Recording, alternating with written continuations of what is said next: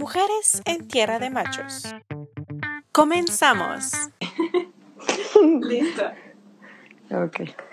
¿Cómo estás? Hola, Sofía. Bien, nerviosa. Nunca había hecho esto. Pero está padre para empezar. Cuéntanos cómo te está tratando ahorita el, el confinamiento. ¿Cómo lo estás sobrellevando? Pues está medio difícil porque, pues como que es, llegó en ese momento en el que muchos dicen estoy arreglando mi vida, estoy haciendo cosas y luego de repente, pum, ya no puedes hacer muchas cosas. Y estoy batallando porque pues no, no puedo ir a mis clases de danza, entonces me siento como encerradísima. ¿Y qué estás en haciendo? mi casa. ¿Bailas en tu casa o cómo? Sí, pues hago ejercicio de repente, pero no es lo mismo. Exacto, y supongo también por el suelo y todo eso, ¿verdad? Que Sí, sí, el piso y el espacio y la, la energía también es como Ajá, se y va. compañeras, ¿no? Supongo también. Sí, es todo tema. Muy bien. Bueno, entonces me gustaría que empezaras platicando un poquito de lo que haces. No sé si quieres decirlo en general y ya nos vayamos a algo en particular.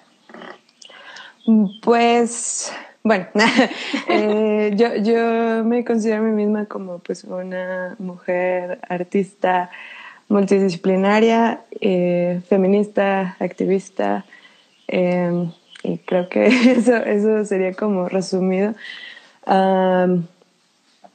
Y pues nada más, o sea, a lo que me dedico es, es al arte y, y a hacer feminismo, si se puede decir así.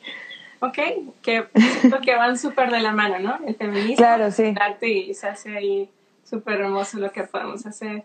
Sí, Me gustaría sí, de hecho. que nos comentaras cómo te fuiste acercando al feminismo desde que naciste, tenías esa idea, ha ido cambiando con los años, que conozcas un poco más. Sí, ha, ha ido cambiando muchísimo. Yo creo que ah, no te puedo decir exactamente cuándo me acerqué. Siento que fue como hace mucho tiempo, cuando era muy joven y todavía no tenía como, como la idea de, de que esto es feminismo, esto no. Pero te- eh, algo curioso es que siento que, que mi primer acercamiento como real fue a través de, de publicaciones como antifeministas. Y entonces yo, yo las empecé a ver y me dio curiosidad y empecé a investigar y luego me empecé a interesar por el feminismo y dije, esto es lo mío.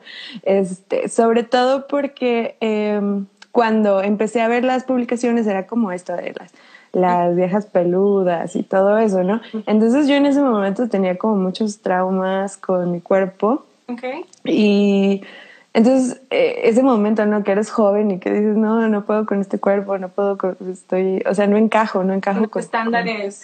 Ajá. Entonces yo empecé a leer sobre feminismo y empecé a leer a mujeres que, que hablaban sobre pues que, que nosotros tenemos un cuerpo perfecto y no necesitamos adaptarnos a los estándares y que si tenemos pelos y que si te- menstruamos y todas esas cosas son perfectamente normales y son pues hermosas hasta cierto punto, ¿no? Entonces yo a partir de ahí como que empecé a agarrarle mucho amor a, a mi cuerpo y mucho amor al feminismo porque me reconcilió conmigo misma, o sea, me, me arrastró de estar odiándome y de estar como rechazando todo, ah, todo lo que era realmente como mujer y me llevó a, a este otro lugar donde ahora lo, lo amo y lo, lo aprecio y quiero que todas las mujeres hagan lo mismo. Claro. Como dices, es un proceso, ¿no? De quitarnos como Sí. este chip, esta cultura que existe en nuestro país y seamos realistas, que existe en nuestra casa, ¿no? Desde que estás pequeña, ¿cómo escuchas que hablan de la mujer, de tu madre, tus Ujú. hermanos, tienes hermanas, cómo te tratan en la mesa? Entonces fue un proceso muy largo que creo que todas lo hemos llevado. Se me hace muy importante Sí. que toques el cuerpo, que Sí, sí. que que más, ¿no? El simple hecho, no sé, de tener pelos, que se me hace súper enfermo, que, bueno, hablando de parejas heterosexuales, si quieren que su pareja, mujer, parezca una niña, una menor de edad. Sí, o sea, tiene, tiene muchas implicaciones ahí horribles. Sí, sí, sí. Y, y de hecho, o sea, eso, por ejemplo, verlo como, como en ese sentido, hasta hace poquito, como que empecé a verlo, o sea, son procesos que van lento, lento, pero es esto lo principal, eh, recuperar tu cuerpo, recuperar este territorio que es únicamente tuyo. Incluso yo tengo poquito que me dejé crecer los vellos de las axilas y hasta la Ujú. fecha todavía está como que es inconsciente de todo lo cultural que hemos visto de Sí, las axilas y de las piernas sí me valió cacahuate porque de las piernas, pero no sé por qué las de las axilas todavía me cuestan un poquito, como que ya quedo que me crecen y naturalmente siento que vuelo menos feo, como que ya es un poquito más propio, obviamente si estamos sucios, los gérmenes van a hacer que huela mucho, no importa si tienes vellos o no. Oh, sí, ¿no? Ajá, pero sí es cierto, es un proceso que creo que todas van a encontrar su propio ritmo. Y al final de cuentas, así somos, así son los cuerpos naturales y a quien le gusta y a quien no, lo sentimos, ¿verdad? Sí, pero de todas maneras, o sea, hay muchísima presión social, la gente como que se queda viendo feo. Yo, yo tengo ya como que sean cuatro años sin depilarme. Este, y bueno, o sea, de vez en cuando a ver si lo hacía, pero trato como de no hacerlo. Y, y salir a la calle y todo eso todavía es como un poquito difícil. O sea, poco a poco te va valiendo, pero de repente las miradas se incomodan mucho. Pero de repente es bueno porque cuando te quieren, se te quedan viendo las piernas para acosarte y luego ven los pelos y se sacan de onda y es como divertido por ese sentido. Pero, o sea, pues poco a poco, no, puedo decirle, o sea, sí me gustaría decirle a todos, ya no se depilen, pero yo sé que es muy difícil, muy difícil salir a la calle y sentirte segura de ti misma con, esta naturaleza que está desaprobada por todo el mundo. Okay. Y ya que tomaste ese tema, ¿cómo fue para ti crecer aquí en Durango? En cualquier ámbito que lo veamos.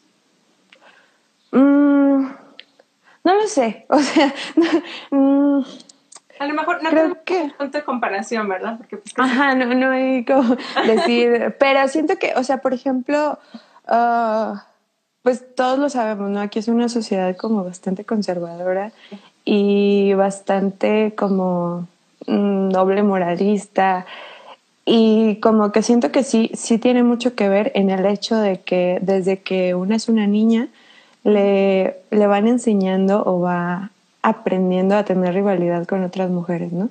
O sea, mm, como que siento que es la manera en la que se está educando aquí en Durango, no sé si en otras partes del mundo, pero me imagino que es algo similar, porque yo trabajo este, con niñas también, o sea, en una escuela primaria, y, y veo que las niñas empiezan desde chiquitas a, tener estas rivalidades con, con las de su propia clase, o sea, las mujeres.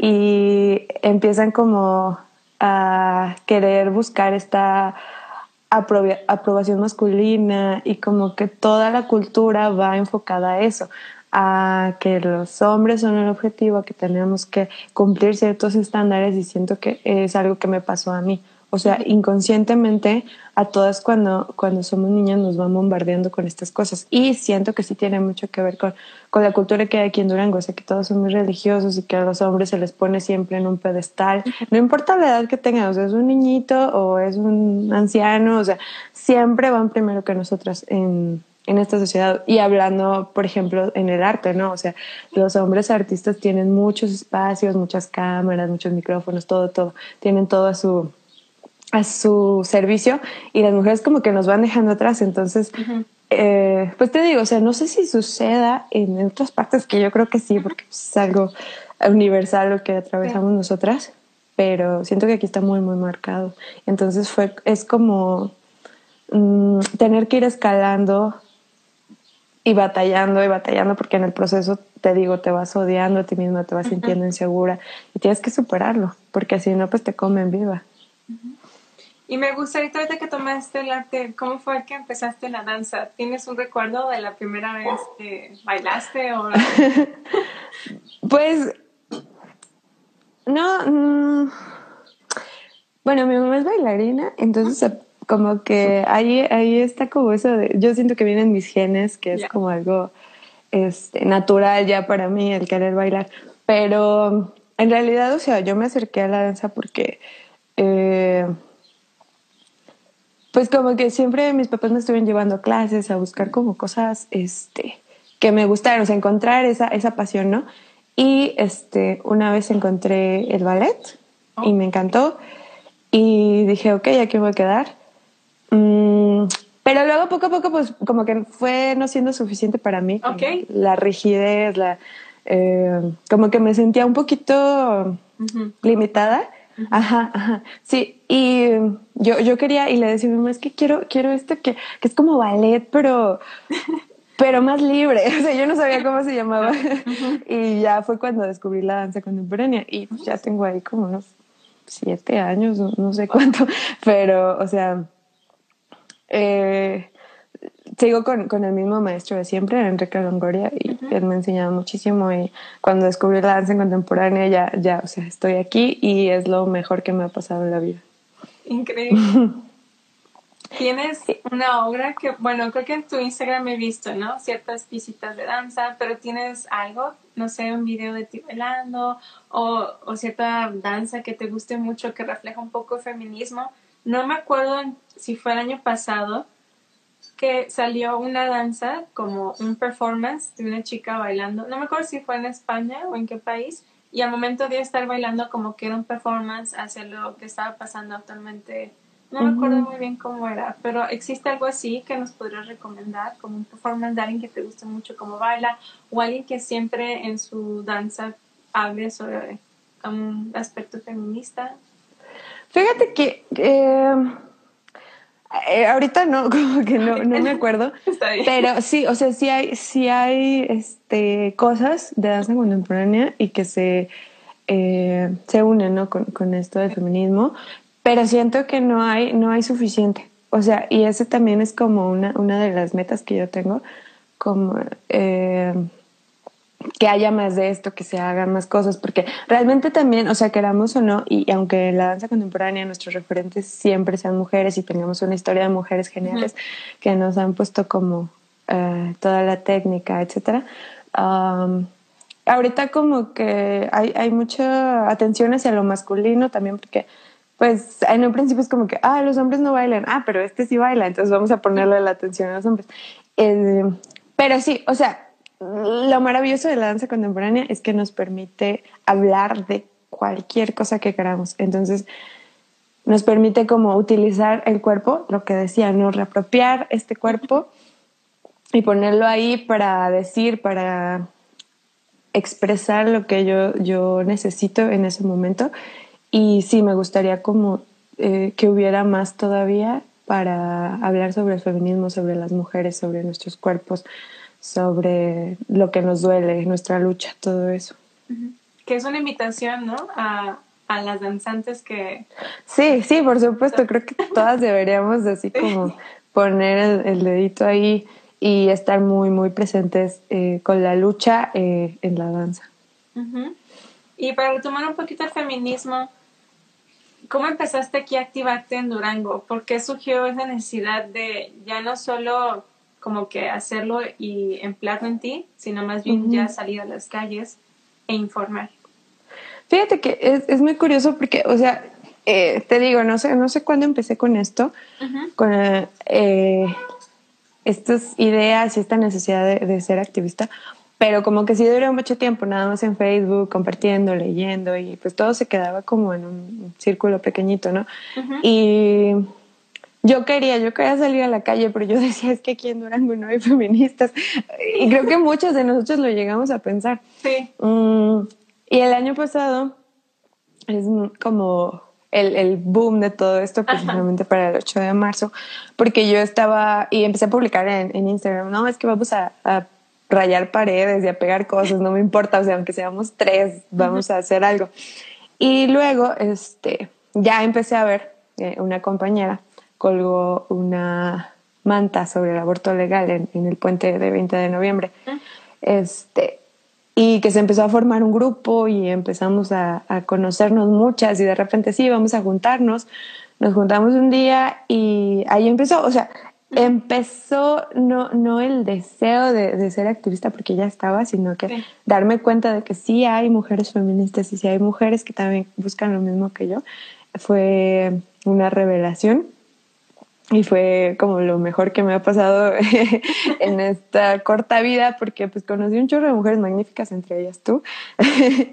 Este y pues ya o sea nos empezamos a organizar como pudimos y generamos esta colectiva a las que no arden.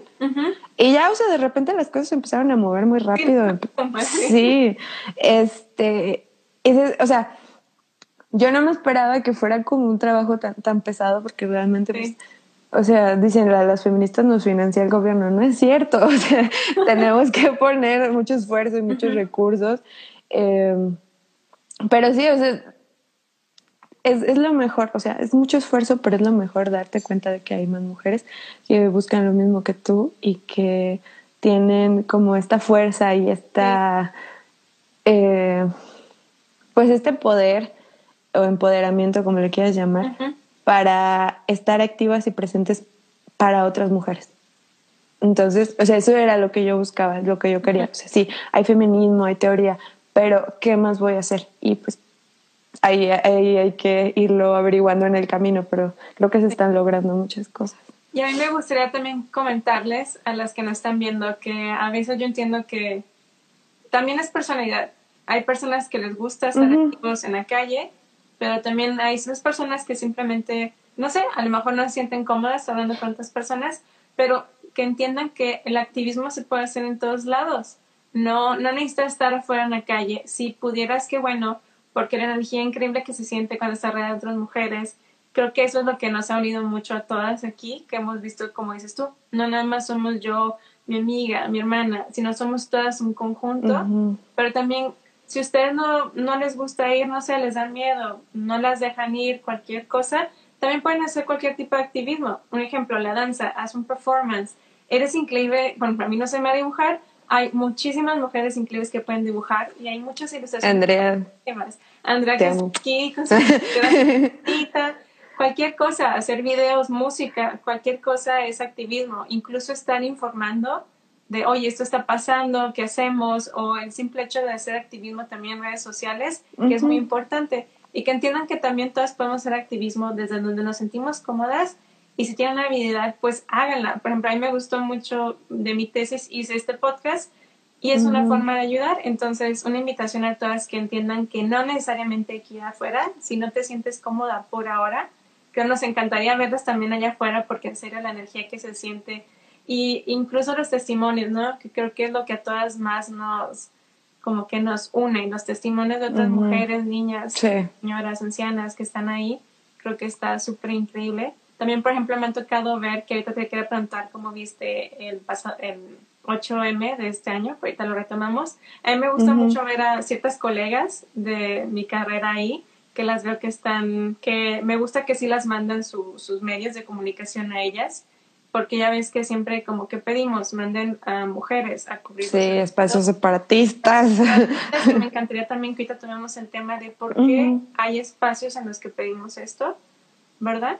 Entonces también una invitación a todas, recuerden que no importa lo que hagas, tú puedes hacer activismo.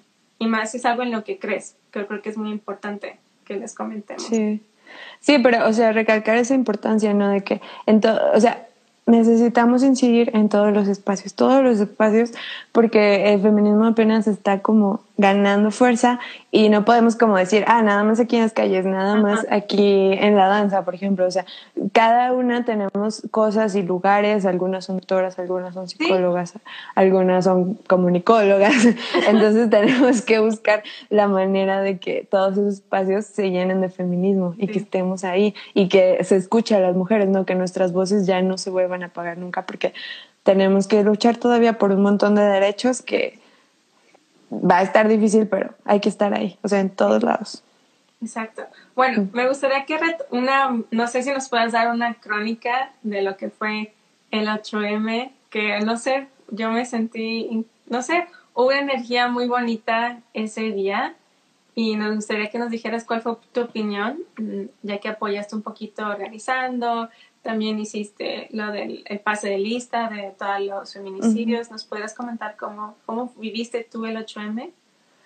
Sí, mira, cuando se acercaba la fecha, nos reunimos, este, las de la colectiva, y empezamos como a decir, bueno, ¿y qué hacemos? O sea, porque este, como que se había ¿cómo decirlo? O sea, como que eh, después del año pasado, los eventos ya había pasado y como que sentíamos que las cosas se iban, se habían apagado un poquito, ¿no? La, la emoción, y, ya sabes. Entonces no sabíamos cómo, qué hacer, porque los otros eventos, o sea, había habido morras, pero pues tampoco éramos tantas, o sea, decimos en Durango todavía nos falta ser, ser más, ¿no? Entonces no sabíamos, e incluso subimos una encuesta y propusimos que le hacemos nada más un conversatorio, algo sencillo, pero pues no, no dejar que pasara ese día. Y como que poco a poco fue subiendo la emoción de que iba a llegar ese día. Dijimos, va, una asamblea. Y en la asamblea ya se decidió, entre todas las que estuvimos ahí, que íbamos a hacer una marcha. Yo dije, ok, va, con que seamos unas 100 con que seamos unas 100, ya hicimos algo, ¿no? Y sí, le calculamos más o menos 100 personas, de acuerdo a las compartidas, a, la gente que le dio voy a asistir a ese evento. Y pues ya, o sea, íbamos tranquilas, íbamos como, bueno, pues vamos a hacer una marchita. Jamás ninguna, nadie se esperó. O sea, yo cuando llegué y empecé a ver tanta gente, de verdad me quedé así de, ¿what? O sea, no, no, no tenía idea, no, no me imaginaba de veras que, que, pudiera pasar algo así en este punto en el que estábamos. Pero, wow, o sea, estoy todavía, o sea, me, me emociono cuando pienso en ello porque vi mucha gente y eh, empezamos a avanzar y no se acababa y no se acababa y veo las fotos y llenamos tanto espacio. Entonces, no sé, o sea, me impresionó muchísimo y me dio tanto, tanto gusto el, el poder compartir como esa experiencia. De verdad, eh, creo que nunca, o sea, nunca se había hecho una marcha feminista en Durango. para, la, eh, la, para hacer la primera marcha fue como, wow, o sea, lo logramos, logramos hacer ruido, se habló de nosotras en todos los medios, o sea, fue, fue un logro genial y siento que que viene de, todo lo que estuvo pasando el año pasado. Mm, entonces, pues estar ahí rodeada de tantas mujeres y gritando, éramos tantas que se gritaba una cosa adelante y se gritaba otra cosa sí, atrás. Sí, pero, o sea, está genial porque no, o sea, ahí se demostró mucha unión y que no necesitamos como nada, no necesitamos convocatorias grandes, no necesitamos este, que los medios como que eh, nos hagan videos y cosas. Yo, me refiero, por ejemplo, a lo de la cadena, que también nos estábamos peleando. Oh, sí, sí, la Este, decíamos, no, es que qué tal si va más gente a la cadena que a la marcha. Y estamos muy preocupadas también por esa situación porque, pues, o sea, queremos como que se sienta que, que el feminismo es para todas, ¿no? O sea, no, no, no se convierta en algo elitista. Entonces, siento que sí se logró. O sea, con una convocatoria chiquita, con un montón de morras de todos lados, o sea, de todos lados, eran señoras, eran niñas, eran, este, eh, algunas de la política, algunas este, personas, algunas mujeres que pues están en, la prepa, por ejemplo. O sea, de todos lados. No, no había como un grupo de cierta no, o sea, éramos de todas partes y eso creo que fue lo más importante y lo que decíamos ahorita, ¿no? Porque tenemos que estar presentes eh, en cada una de nuestras trincheras. Entonces, eh, bueno, luego empezaron a pasar cosas como lo de las señoras pro vida en la iglesia. había, había un grupo de señoras y estaban ahí rezando y cerraron las puertas de la catedral porque dice que nos íbamos a meter. O sea, sí, fue como muy tonto, ¿no? Eh, fue, Bueno, pero ojalá que una de las mujeres que estuviera ahí, ojalá haya escuchado lo que en realidad estábamos tomando en la marcha para que viera que no nada más es lo que dicen los medios, porque obviamente los medios hacen y dicen y bla, bla, pero ojalá que lo hayan tomado para escuchar y decir, ah, bueno, y a lo mejor también ellas han sentido, porque te aseguro que como en todos lados, también hay, bueno, la iglesia, la opresión que hace lamentable a la mujer, todos los casos de pederastía que existen, entonces que también ojalá también hayan escuchado, ¿no? De que, sí, o sea, y que, que, se dieran cuenta de que realmente pues estamos del mismo lado, estamos con ellas y... Ajá, no estamos como que atacándola a ellas y sus creencias, sino simplemente estamos pidiendo por las mujeres, de donde sean por nuestras vidas y por nuestra seguridad y por nuestra salud. Y, o sea, el, 8M no era necesariamente para el aborto, estaban las prohibidas, pero de todos modos se, se, pidió pues pañuelos verdes y, el énfasis en que, o sea, sí, no, no podemos hablar de, feminismo si no hablamos del derecho al aborto, porque esto, autonomía sobre nuestros cuerpos. Tengo que ser dueña de mi cuerpo y cualquier cosa que se ponga a ello, pues es, va contra mis derechos humanos, ¿no? Entonces, mm, o sea, ahí estuvo el tema, pero tampoco fue así como que, ah, vamos a abortar y todo, pues porque no, o sea, nosotros estábamos ahí para hablar de nosotras. Y pues por todas esas mujeres, como decías, o sea, nombramos la lista, creo que de todos modos nos faltaron porque eh, nosotros como que recopilamos los nombres que van saliendo en las noticias, pero no sabemos cuántas, no conocemos sus nombres, ¿verdad? ¿Te imaginas? Entonces, pues es estar ahí pues por todas ellas y ah, pues ahí fue donde se puso como emotivo y como complicado porque de ser así como la emoción y gritar y todo así, luego pues, o sea, nos pusimos muy serias y pues empezamos a, hablar cada una lo, lo, que decías, los testimonios, ¿no? Sí. Que siempre son eh, fuertes. Bueno, yo siempre soy muy, una persona muy sensible y por todo lloro. y, para mí siempre son muy fuertes, porque obviamente a lo mejor a mí nunca me ha pasado, he tenido el privilegio que nunca me haya pasado, porque es un privilegio, la verdad. Que sí, es un privilegio. Entonces es muy feo escuchar. Bueno, yo siempre lloro pero me gusta, me gusta estar ahí para que vean que cualquiera las vamos a apoyar, sin importar si las conozcamos o no las conozcamos, y sobre todo que nosotros les creemos y que queremos que sea justicia por ellas. Sí, sí, también, o sea, ese, es un movimiento de energía bien fuerte, como todas diciendo, yo sí te creo, porque, claro, o sea, para eso estamos unidas, para creernos, porque ve todas las que pasaron y no terminamos de pasar. Creo que eh, poco o mucho todas tenemos un, testimonio, eh, ya sea un desconocido en la calle, ya sea alguien de nuestra familia, ya sea un maestro, o sea, en todos, todas. Todas hemos vivido algo. Ajá, eh, eso es como algo que sabemos, ¿no? Que tenemos bien presente, que todas hemos vivido esa, violencia de una u otra manera, pero el estar ahí, o sea, frente a ellas y escuchar a cada una y sentirlo, o sea, porque de verdad eh, se siente y duele, o sea, es, muy doloroso como darte cuenta, eh, darte cuenta de que están ahí frente a ti todas esas mujeres, eh, que no ha sido poco lo que les ha pasado. O sea, yo digo, yo también me siento como muy privilegiada por, porque la violencia que he experimentado pues ha sido menor, digamos, no al nivel de, muchas de esas chicas. Entonces, a mí me, duele horrible y luego ya con lo de los tenduderos, ¿no? Empiezas a, aparte de los que se dijeron ahí, hay que leer tantas cosas, entonces empiezas a acuerpar también todo eso. Y hasta me tiemblan las manos, es que de verdad, o sea, toda esa experiencia de, de estar tan, tan cercana el dolor de las otras también es muy importante, es muy importante que lo hagamos porque pues el feminismo duele, o sea, duele no estar despegada de la realidad, duele eh, darte cuenta de que pues vives en un mundo que te odia, que te violenta todo el tiempo, pero es necesario. Mm, necesitamos también trabajar pues en nuestra salud mental y emocional pero aún así, o sea, no podemos decir, ah, yo voy a ser feminista, pero no me, no me voy a poner a, a, leer testimonios, no me voy a poner a escuchar a las otras, porque pues de ahí partimos, ¿no? Entonces yo me di cuenta porque sí, sí atravesé como, ya después que pasó lo del 8, estuvimos con lo de los tendederos y empecé a ponerme mal realmente, porque todo lo que... Sí, todo lo que estás no lo has procesado. Sí, ajá. Entonces lo empiezas a tener dentro de ti y me volví loca por un momento, me sentía muy mal.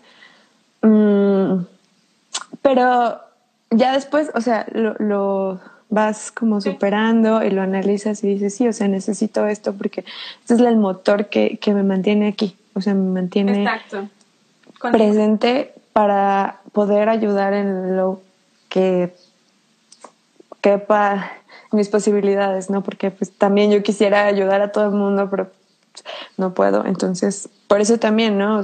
Si alguna es abogada, va a actuar desde esa trinchera. Y si alguna es comunicóloga, va a hacer este tipo de espacios.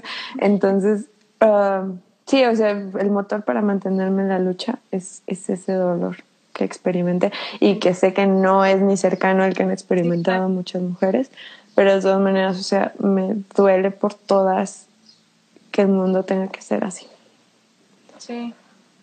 Y no sé, ibas, bueno, vas, no sé qué haya pasado con la cadena porque pasó lo del virus y creo que, ay, bueno, se apagó súper horrible porque ahorita estamos preocupados por, bueno, en teoría, ¿no? Porque acabamos de ver el caso de Italia que asesinaron a... Sí, hay, muchos casos horribles. Estoy pues, como consternada. Las cifras que están saliendo, ¿no?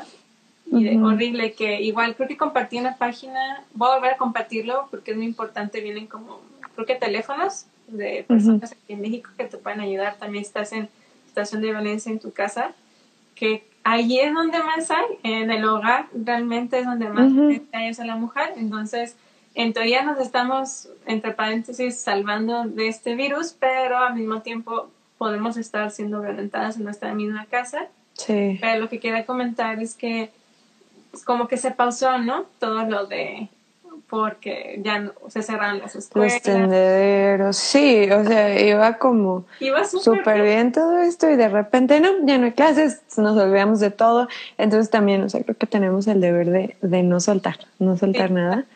Este, pero pues ahorita lo, lo que podemos hacer es, activismo por las redes y, y todo eso. Pero sí, o sea, también me, me, me preocupó esto de que se pausó. Y, y, de que ahorita sí, o sea, una de mis preocupaciones y de, de cosas que ya no quiero ver noticias porque sí, eh, todo el mundo dice, ay, pues si no quieren que las mates, no salgan y la fregada. Y, eh, por ejemplo, cuando decían los hombres, eh, cuando fue lo del paro nacional de mujeres y decían, vamos a hacer un paro de hombres, y todas dijeron, ah, sí, que no salgan para nosotros estar bien. O sea, y yo me ponía a pensar, ok, pero es que hay tantas mujeres que en su casa es donde van a sufrir esa violencia. O sea, no importa si los hombres salen, eh, se quedan adentro. Ahí en el lugar donde se supone que estás segura es donde está toda la violencia. Todas las niñas a las que violan sus familiares, a las que las matan. Por ejemplo, eh, esta noticia reciente de, la niña que se metieron a robar y, o sea... ¿Qué pedo? Sí. Es como, neta, esa cantidad de odio. Para que si te metes a robar, aprovechas y violas y la matas. De verdad, tantas cosas están pasando adentro de nuestras casas. Sí. Es, es muy muy preocupante para mí. Yo lo siento. yo necesito que, que esto se acabe. Entre otras cosas, pues digamos, para continuar con lo que ya teníamos, pero sobre todo porque mucha gente va a sufrir consecuencias y gente que pues, no lo necesita, o sea, las personas más eh, con menos privilegios. Sí, y, o sea, dentro de, las personas vulnerables, aquellas que, que no tienen como el, la posibilidad económica y la posición social. Y las mujeres dentro de eso somos las que vamos hasta el final, al final de, de todo. O sea, eh, hay una frase que, que, usan mucho que es como que más, más oprimida que, que el obrero es la mujer del obrero. Entonces, ah, cierto pues entonces estamos viendo una crisis que se va a venir encima de las mujeres. Porque aparte de esto, no, las mujeres somos las que estamos, las que mantenemos al mundo, al mundo de pie. entonces, eh, esta batalla así eh, nos tiene como distanciadas físicamente, pero mm, hay que procurar que no nos tenga distanciadas como en cuanto a la lucha, para poder lograr cosas todavía estando así, cada quien desde su casa. Y poder ayudarnos. Eh, sí, hay que estar compartiendo sus teléfonos y todas esas cosas porque pues no sabemos, no sabemos qué, podemos evitar. Cierto. Y me gustaría que comentaras que de la iniciativa que se empezó a dar, que hiciste junto con Andrea, que creo, creo que se Ah, sí. Para seguir de dónde estamos, que nos platiques un poquito. Sí, pues eh, mm, a lo mejor varias personas lo vieron, pero si no, pues aquí es la invitación, porque queríamos como que la cuarentena no fuera como una excusa para, para que se dejara de, ver, de hablar de feminismo, pero eh, como dijimos, o sea, desde esta trinchera que es el arte, todas las mujeres hacemos algún tipo de arte, si no lo improvisamos, si no lo inventamos, este pero la idea es esa como hablar de feminismo y como eh, visibilizar a las mujeres que hablan de feminismo. Entonces es como semanas artísticas que, que vamos a pasar como la cuarentena convirtiendo arte, convirtiendo arte hecho por nosotros o de otras mujeres. Este, y cada semana es un tema, ¿no? Por ejemplo, esta semana eh, fue la poesía, o sea, poesía feminista, poesía escrita por mujeres, aunque no aborde necesariamente temáticas feministas, pero es importante porque pues de todas maneras habla de nuestras vivencias, ¿no? Y eh, pues eso, o sea, cada, cada semana se compartiría como una temática y todas empezamos a subir a redes nada más con los hashtags que son cuarentena feminista y reto feminista. Ella, o sea, nada más estar ahí presente sin compartir arte, eh, porque es muy importante también poder eh, estar hablando de nosotras, aunque no sea como un activismo fuerte, como, ¿sabes qué? O sea, yo no te puedo mm, proponer líneas de ayuda ni nada, pero de todas maneras hay muchas maneras de estar presentes y creo que es importante estar presentes así. Sí, ¿no? Para que no, no nos quedemos pausadas.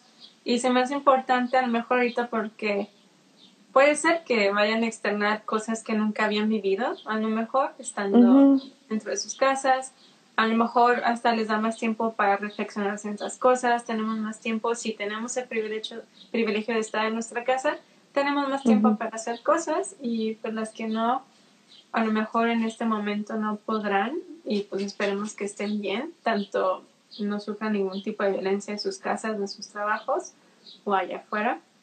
¿verdad? Pero es importante como que externar también lo que están sintiendo ahorita, las que sí se pueden quedar en su casa. Y como dices tú, ¿no? Ustedes los pusieron como el tipo de arte, pero igual, pues no sé, si no sabes escribir, no sé, hasta escribir cualquier cosa, cómo te sentiste hoy, que una reflexión, lo que sea, sí, y mantenernos creativas, ¿no? También porque, este, pues sí, a veces nos podemos sentir como abrumadas y que no tengo nada que hacer o no sé qué hacer, entonces, o sea, tampoco es obligado, pero sí, sí, a mí, a mí, por ejemplo, me sirve mucho estar escribiendo, entonces, pues compartirlo, porque igual y, eh, otra persona necesitaba leer eso que yo estaba escribiendo o yo necesitaba leer lo que otra mujer escribió o lo que otra mujer compartió. Siempre, siempre como que nos sirve estar ahí eh, conteniéndonos, aunque sea a través de, palabras. Exacto. Y me gustaría, vi que la otra vez compraste libros, me gustaría que nos recomendaras. bueno, por ejemplo, gracias a ti y lo que estuvimos hablando el año pasado sobre lectura, el año pasado nada más, me dije, nada más voy a leer a mujeres porque sabemos que hace muchísimos años las mujeres tenían que usar seudónimos para poder escribir o que les publicaran sus libros y hasta la actualidad hay mujeres a las que no se les publica por el simple hecho de ser mujeres. Entonces a mí es muy importante eso de solamente leer a mujeres. Y aparte hay de todo, o sea, lectura hay de todos gustos. Y se me hizo muy fácil retomarlo. Dije, pues, mi, mi favorita de mujer. Entonces, super perfecto. Incluso leer más sobre mujeres. Publiqué la otra vez un libro que se llama Tres Mujeres, que una, no sé si es escritora, creo que sí, por ocho años siguió a tres mujeres de Estados Unidos. Y está muy padre porque hablan mucho de su sexualidad, de cómo fueron creciendo, pero como ellas lo están describiendo, es una sexualidad sin filtros, pero tampoco está eh, romantizada, ni siquiera está, no sé, la romantización de las relaciones que ven mucho en libros o en cosas que escriben hombres que obviamente no, eso no existe. Es muy diferente. Entonces a mí me gustó y por eso compartí ese libro, porque son mujeres reales, mujeres que vivieron ciertas cosas. No se los voy a dar pues por si les interesa leerlo. Y me gustó mucho. Entonces dije, ah, este es el tipo de libros que mujeres, escrito por mujeres, por mujeres reales que vivieron esto, Entonces, ¿nos puedes recomendar ciertas lecturas, no sé, las lecturas entre paréntesis obligadas del feminismo o algo por el estilo? Sí, pues bueno, o sea, yo tampoco así como que digas, ah, yo me leí todos los libros, pero de todas maneras también estoy, estoy muy adentrada en esto desde que leí a Virginia Woolf en una habitación propia y, y, dije, es que sí es cierto, o sea, siempre como que las mujeres hemos sido el, el animal ficticio, el, el, animal fantástico que aparece en los libros de los hombres y ellos se ponen a hablar y de que nuestras curvas y bueno, o sea, hablando precisamente de la poesía, que siento que, o sea, ahorita yo empecé leyendo poesía por hombres, ¿no? Y luego descubrí la poesía de mujeres, fue como que, wow, o sea, esto sí, sí es, eh, sí tiene profundidad, sí tiene vida, sí tiene fuerza, no como esas otras cosas que ya no me gusta leerlas. Pero sí, o sea, también tomé esta postura de que no voy a leer a hombres, voy a dedicarme a leer mujeres y acaso pues, de vez en cuando algún texto por ahí, pero lo que tiene toda mi energía es lo de las mujeres porque siento que aparte de que tenemos la responsabilidad de escribir porque uh, por siglos se nos negó, por siglos muchas mujeres batallaron y ahorita las que tenemos el privilegio, pues hay que utilizarlo, hay que, pero tenemos que leerlas, porque si no, pues de qué sirve, ¿no? O sea, esas voces se quedan ahí apagadas y si no las leemos las mujeres, entonces, ¿cuál es el punto? Realmente, eh, ahí dice Virginia, o sea, eh, nosotros no, no, sentimos, realmente no podemos mm, identificarnos con lo que escriben los hombres, porque no está escrito para nosotras y lo que nosotros escribimos así. Entonces ahí vamos a encontrar también esta, eh, muchas partes de nosotros que a lo mejor estaban perdidas las vamos a encontrar en las lecturas. Y hablando especialmente de poesía y de literatura, que es lo que más disfruto, pero, o, sea, últimamente sí me he metido más como en los ensayos y... Eh, o sea, teoría feminista, ¿no? Porque dije, sí, ya, teoría, porque normalmente es que sí voy a leer a mujeres y me pongo a leer poesía y es mi favorita. Pero, eh, por ejemplo, ahorita mm, eh, hice en Facebook un, club de lectura digital. Este, no sé si ya te invité, pero de todas maneras, si quieren unirse, manden, mándenme mensaje. Y ahorita la lectura de este mes para la cuarentena es Feminismo para principiantes. Ok, increíble. De Nuria Varela. Porque eh, lo había mencionado, lo había escuchado mencionar mucho y todo el tiempo estaba como que lo recomiendan mucho y yo decía, sí, lo voy a leer, lo voy a leer. Y no, o sea, como que lo iba relegando y dije, no, ahora sí lo voy a leer. Y wow, o sea, sí, si hay que empezar por algo, de verdad es bueno empezar por ahí, porque lo, con lo que empiezas como con la definición de feminismo, y creo que es la mejor definición de feminismo que he leído, este, y es muy, muy clara hablando de esto de que no se trata de igualdad, no se trata de aspirar a hacer lo mismo que los hombres, porque nosotros no, no buscamos eh, acercarnos a lo que ellos hacen, o sea, nosotros queremos liberarnos de todo ese sistema. Entonces empieza por ahí y poco a poco te va contando las, la historia del feminismo. Wow. Y la forma en la que está narrado es súper ligera, o sea, cualquiera podría leerlo. Porque, por ejemplo, podríamos decir El segundo sexo de Simone de Beauvoir, pero como que la lectura es un poco más pesada. O sea, si no estás acostumbrada a leer, este, como que no le vas a agarrar la tan rápido, o sea, como que yo sí batallé un poquito. Mm, pero ese no, ese libro es súper ligerito y es súper hermoso porque de verdad te hace sentir como bien conectada con las mujeres del pasado, todas esas activistas y eh, luchadoras eh, desde el principio de, de, lo que podemos llamar feminismo, ¿no? Entonces te conecta muchísimo, te habla de todas estas mujeres importantes en la historia del feminismo y creo que es un buen libro para empezar por si, o sea, por si quieren hacerlo hay que, hay que aprovechar para leer también en la cuarentena. Entonces Nuria Varela, ahí nada más lo que yo me quejaría de ese libro es que pues habla de mucho de España y de Estados Unidos, ah, de Europa, o sea, como que privilegios. Todavía Ajá. Sí. Eh, todo, sí habla como de feminismo negro y trata de abordar un poco de todo. Pero creo que este, después de este libro es importante enfocarnos en la lectura de, feminismo latinoamericano y pues de la historia de, las mexicanas y todo eso, porque eh, necesitamos también como sacarnos un poquito de lo hegemónico, ¿no? Sí. Pero sí, o sea, yo lo recomiendo muchísimo. Ese libro lo estoy amando, ya casi lo termino. Ay, súper bien. Pues sí, al rato nos invitas a. Qué padre, sí. Sí, invitadas todas. sí. Ok. Me gustaría que, bueno, antes, bueno, creo que nada más duran una hora los en vivo. Tenemos, creo que 12 minutos todavía. Entonces todavía nos queda tiempo. ya tenemos menos, pero está bien. Entonces, documentales, películas que conozcas o hay incluso canales de YouTube que nos puedas recomendar a, mujeres a lo mejor como es tú que se quieran ir acercando a lo que es el feminismo, no sé, a los términos o simplemente escuchar otro tipo de cosas, si conoces.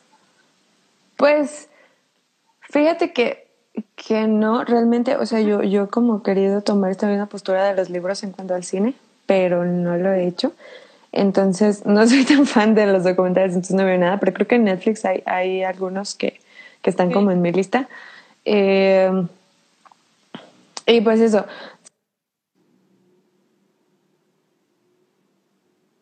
No te Se me está acabando la pila. Este. Es que ahorita no tengo los nombres, pero sí hay unos canales de, de, YouTube muy, muy importantes que deberíamos ver, sobre todo sobre feminismo radical.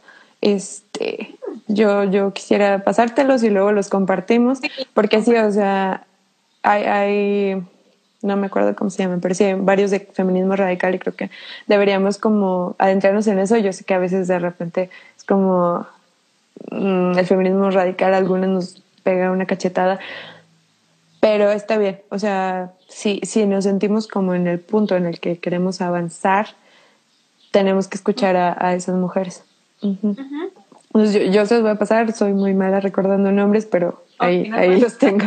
Me pasas todo y luego hacemos un, algún, como una historia siguiente. La Me gustaría que antes volviéramos a retomar lo de los espacios es, separatistas. ¿Separatistas?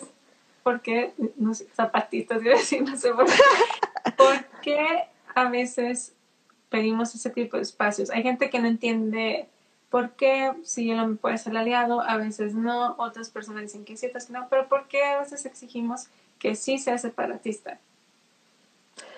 Pues viene de esto, ¿no? De que las mujeres durante una parte gigantesca de lo que conocemos de la historia, este, no, no hemos tenido realmente espacios, uno, para reunirnos, porque las mujeres que se reunían eran brujas y luego que las mujeres que se reunían son promiscuas y bueno, o sea, se puede utilizar de muchas maneras y creo que es una estrategia del patriarcado para mantenernos este, pues separadas, ¿no? Entonces, ahora es como, no tenemos espacios para hablar de nosotras y para entendernos a, sin, que se nos juzgue desde el lado masculino. Entonces, cuando, cuando pedimos espacios separatistas, no es únicamente porque, digamos, ah, es que es un movimiento solo de mujeres y solo entre mujeres, o sea, sí, pero uno, necesitamos sentirnos seguras, seguras, por, por ejemplo, en una marcha, seguras de que nadie nos va a agredir, seguras de que nadie nos va a juzgar, seguras de que nadie nos va a manosear, etcétera.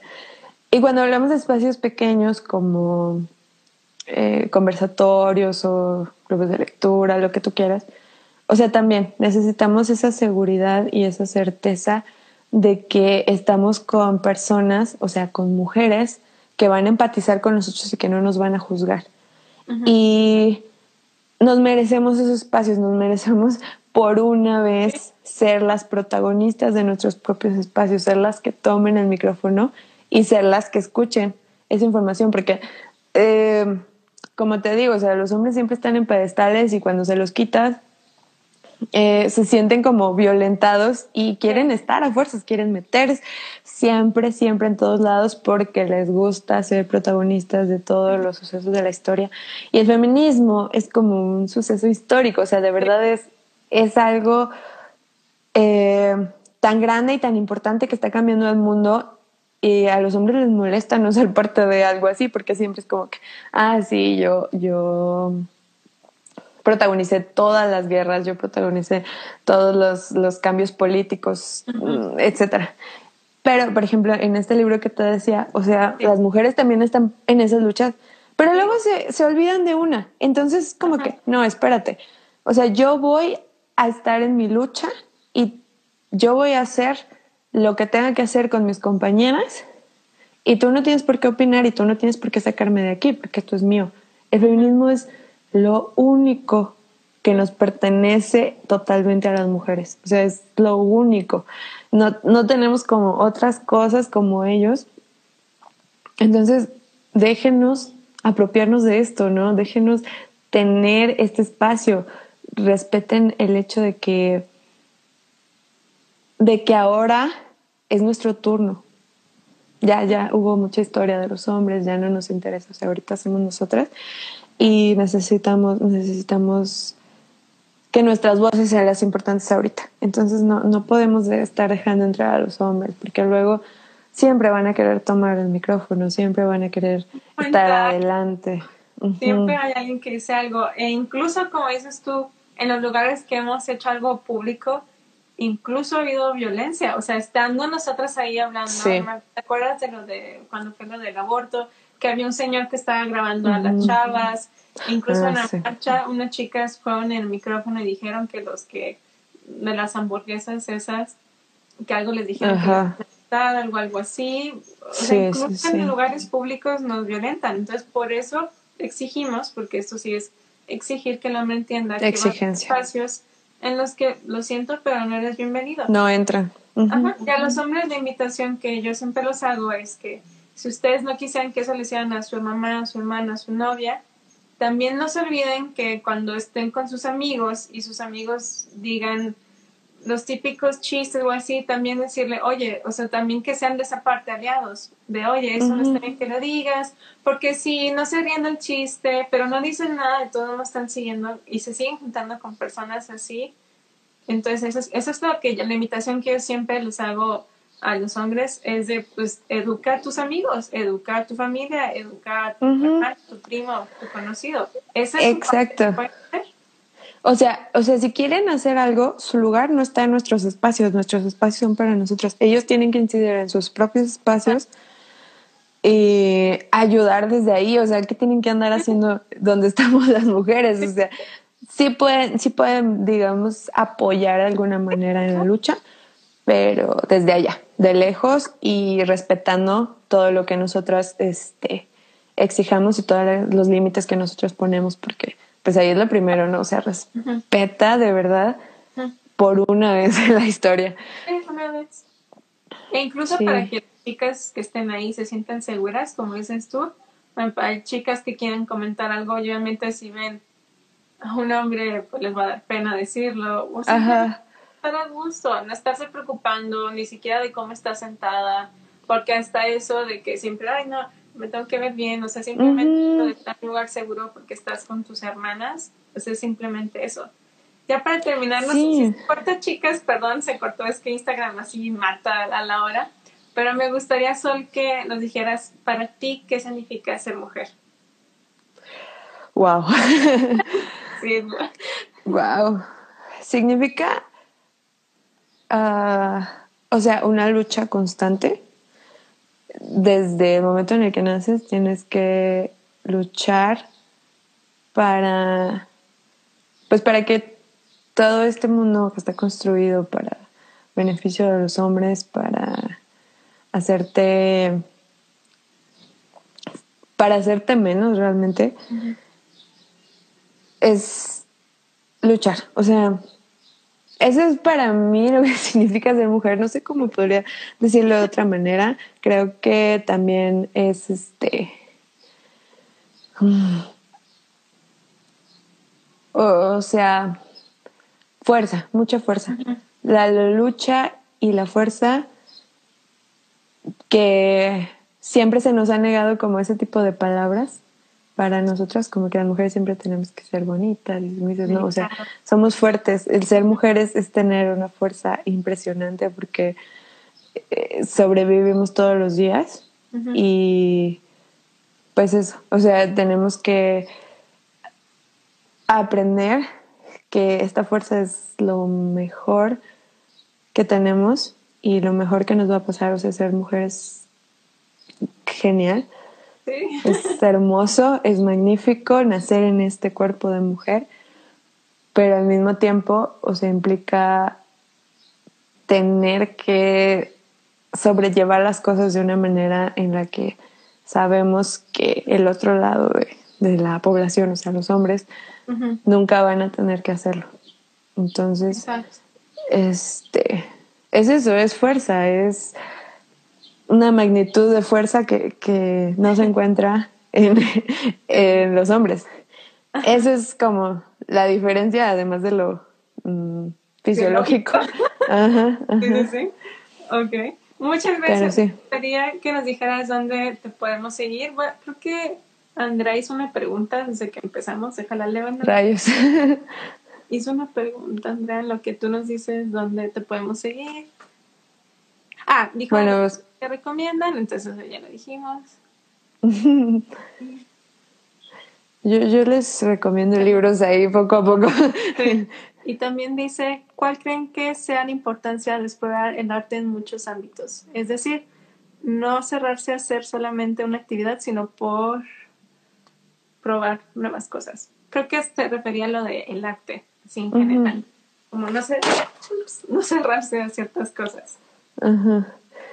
Ah, pues bueno, creo que creo que eso ya lo respondimos. Sí, también, ¿verdad? Creo que sí. O sea, hablando de que pues, vamos a, ser activistas desde la trinchera, o sea, que en el arte no se quede como en lo creativo y en lo bonito, sino que se vuelva algo político, algo este protesta. O sea, el arte va a ser nuestra protesta también, porque tenemos que protestar eh, por nuestros derechos.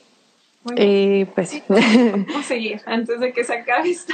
En la, cuenta esta de arroba piernas de pez no, no tengo muchas cosas. También quiero, eh, tengo otra cuenta que se llama parcialmente soleado, pero ahí voy a subir fotos, pero todavía no lo tengo bien hecho.